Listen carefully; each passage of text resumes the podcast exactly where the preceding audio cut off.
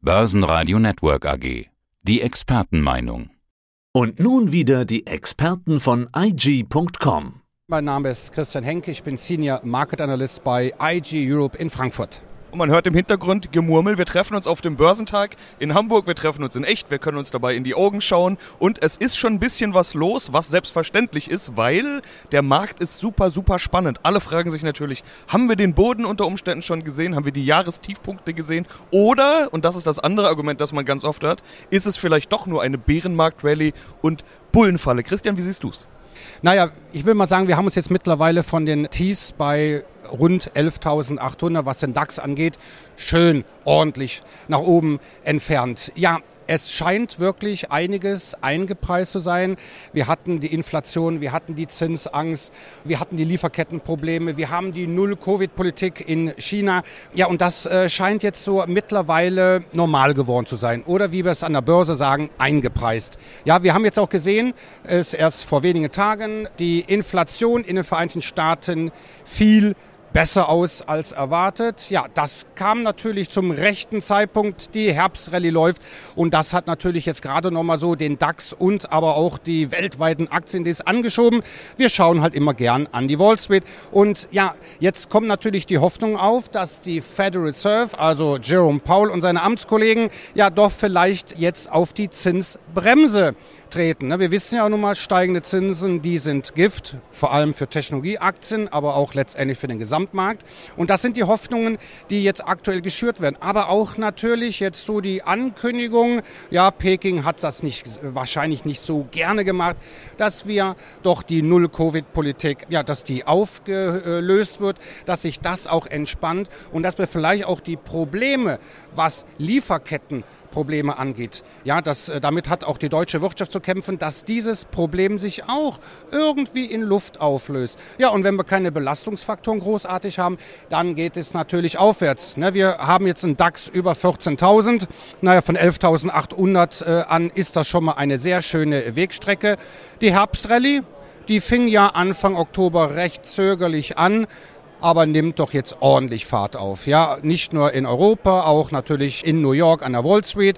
Die Herbstrallye, die geht bis zum 22. November und dann dann müssen wir uns natürlich eigentlich nochmal dann treffen und uns dann überlegen, aber das machen wir ja heute, was kann dann passieren? Was die meisten Zuhörer und Zuhörer äh, vielleicht schon mal gerne vergessen, wir sind in einem Zwischenwahljahr.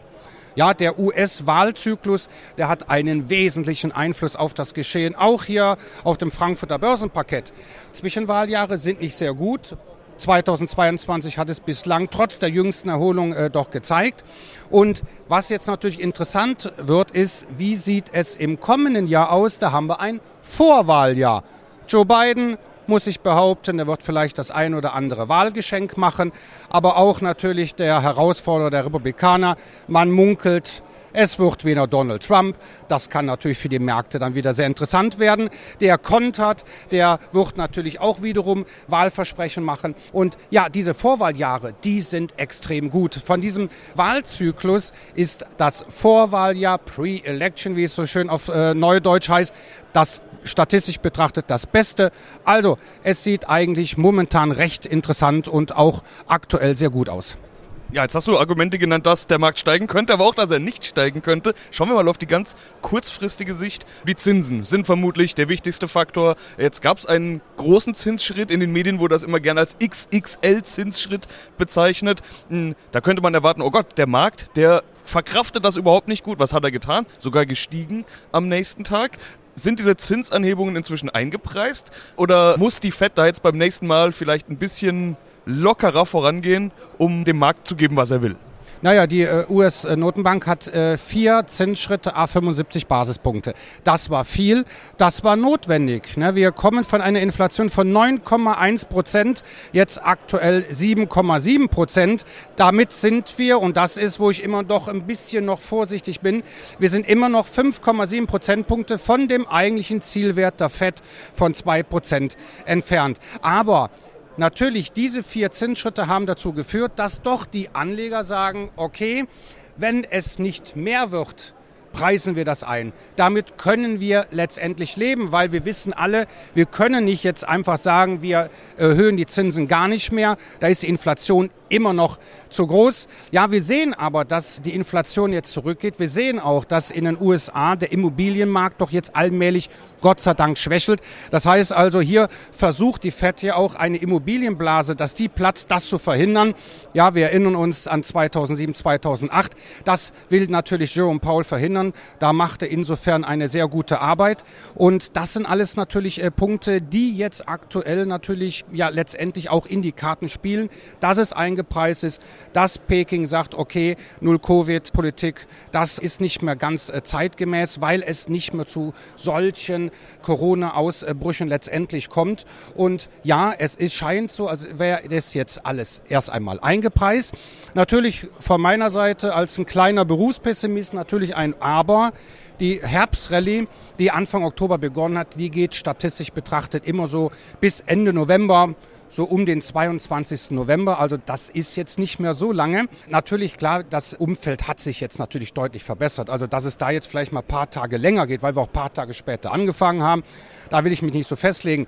Aber wir sind in einem Zwischenwahljahr. Und was auffällt, ist, dass in Zwischenwahljahren die allzeit und sehr beliebte Jahresendrallye eigentlich sehr oft ausfällt. Das heißt also, wir können jetzt eine Gegenbewegung sehen bis Ende November und dann vielleicht die letzten vier Wochen bis Jahresultimo, bis zum Silvesterabend, dann vielleicht eher, ja, leicht fallende, ja, seitwärts tendierende Kurse. Und dann glaube ich aber, dass die Anleger jetzt schon Herbstrallye hin oder her, schon so ein Auge auf 2023 werfen, wo es statistisch, glaube über 87 Prozent der Fälle, beim S&P sind es sogar über 94 Prozent der Fälle in den vergangenen 72 Jahren konnten im Vorwahljahr die Kurse deutlich gesteigert werden. Die sind deutlich gestiegen. Und das ist, glaube ich, auch eine Erwartung, die aktuell die Marktteilnehmer haben. Ja, ist nur noch dann die Frage, wann man zurück in den Markt geht. Das ist für mich eigentlich fast sogar schon ein Argument pro Jahresendrallye, weil ich habe in den vergangenen Monaten von so vielen Marktteilnehmern, Fondsmanagern, Vermögensverwaltern gehört, dass die Liquidität haben, dass die teilweise Rekordliquidität haben, dass die Gewinne mitgenommen haben, dass die auf Cash sitzen. Inflation, das Stichwort, das hast du schon angesprochen, Inflation frisst dieses Cash. Das heißt, Cash kann keine Option sein, erst recht nicht für einen Fondsmanager, den man ja dafür bezahlt, dass das Geld eben nicht rumliegt. Das heißt, die müssen irgendwann wieder in den Markt. Window Dressing ist so ein Stichwort. Ende des Jahres müssen die Fondsmanager sich vor ihre Kunden stellen und sagen, das und das und das hatten wir im Depot, deshalb ist unsere Performance so und so. Deshalb kaufen die ja immer Richtung Jahresende das, was gut gelaufen ist. Ja, wenn gerade so viel gut läuft, dann kann man sich vorstellen, dass das noch verstärkt wird, wenn diese Liquidität wieder in den Markt kommt. Ist das ein realistisches Szenario oder warten diese Marktteilnehmer jetzt tatsächlich nochmal den Rücksetzer?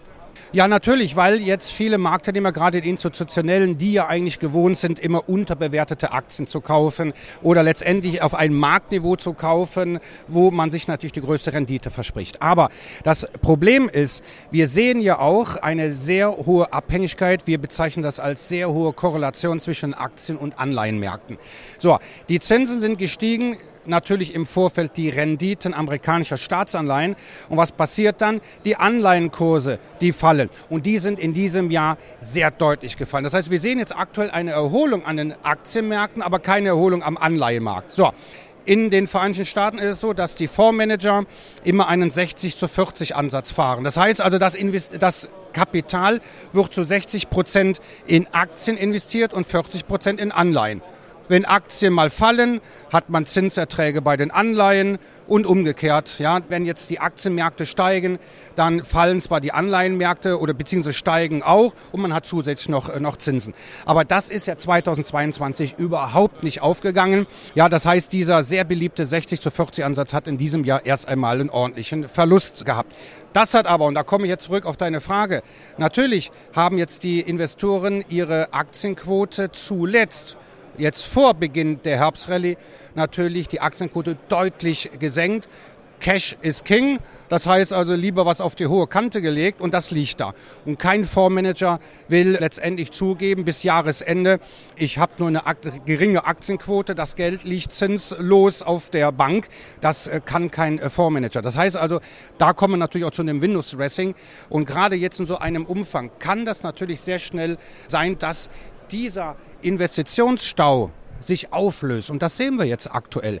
Ob das jetzt natürlich nachhaltig ist, das bleibt, auf der, das bleibt natürlich mal dahingestellt. Ich kann mir schon vorstellen, dass wir vielleicht im Dezember noch mal einen Rücksetzer sehen.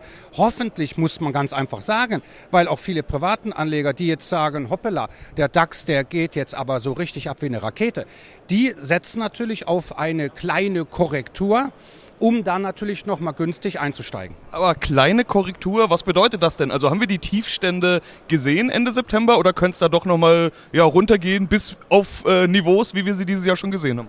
Naja, insofern jetzt keine äh, schlimme Nachrichten mehr kommen, dass jetzt plötzlich Jerome Paul äh, morgens aufwacht und sagt, nee, das ist mir alles noch zu unsicher. Ich erhöhe jetzt am 14. Dezember den Leitzins um 100 Basispunkte. Oder wenn in komplett China die Produktion jetzt äh, wieder lahmgelegt wird oder ob, äh, wenn jetzt äh, sich die geopolitischen Spannungen äh, Russland mit Ukraine, Süd- und Nordkorea und, und da haben wir noch etliche geopolitische Baustellen.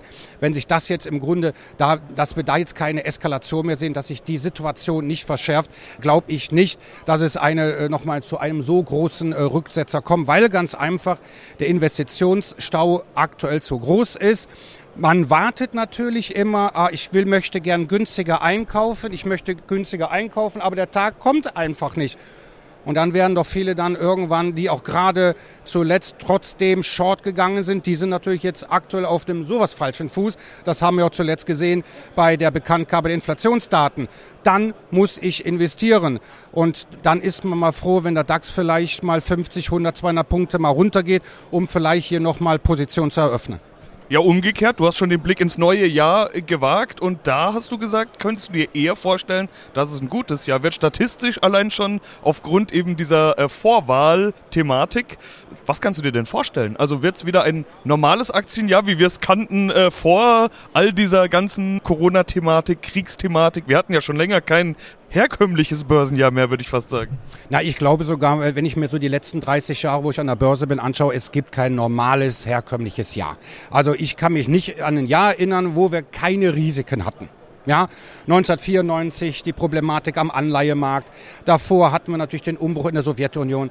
Dann hatten wir natürlich letztendlich 9/11 eh, oder oder wir hatten die äh, die äh, natürlich Lehman Brothers, die Griechenland-Krise. Also es gab ja jedes Jahr immer was zu mäkeln. Ja, das ist schon richtig. Aber ich glaube, dass wir ja letztendlich zeitlich ein Problem hatten. Das ist nur mit der Zufall. Wir hatten die Pandemie. Anschließend muss man sagen, Ukraine-Krieg. Ja, davor hatten wir aber plötzlich gesehen, dass die Preise gestiegen sind. So, das war natürlich ein Nachrichtenmix, der hat uns im Grunde eigentlich gar nicht äh, gut getan. So, jetzt ist es aber so, die Pandemie haben wir, ich würde mal sagen, halbwegs im Griff. Das, glaube ich, ist jetzt aktuell nicht mehr so das Problem. Das haben wir jetzt unter Kontrolle. So, jetzt haben wir natürlich dann auch noch äh, China. Kommt China wieder auf dem Wachstumspfad zurück? Das wird äh, schwer. Wenn wir die Null-Covid-Politik aufheben, haben wir gute Chancen. Die Zinspolitik ist jetzt mehr oder weniger auch verdaut. Also es besteht schon 2023 die Chance, dass wir in Anführungsstrichen zur Normalität oder zu einer Art Normalität zurückkehren, wenn das wirklich alles eingepreist ist. Wenn wir vielleicht im Laufe des nächsten Jahres sehen, dass die FED sagt, okay, wir haben die Inflation jetzt im Griff. Ob wir im, jetzt im kommenden Jahr in eine Inflation um die zwei Prozent sind, das bezweifle ich. Ja, das glaube ich ist erstmal ein Wunschdenken für die kommenden Jahre. Aber wenn schon, wenn wir sagen, wir haben das im Griff und wir denken sogar darüber nach, die Zinsen zu senken, um die Wirtschaft anzukurbeln. Ich glaube, dann könnte 2023 wirklich ein gutes Jahr für uns alle werden. Ja, sind wir gespannt. Bis dahin unterhalten wir uns ja noch einige Male. Christian, vielen Dank. Sehr gerne. Soweit der Podcast von IG. Analysen, die Märkte, Charts und Webinare unter IG.com. Börsenradio Network AG.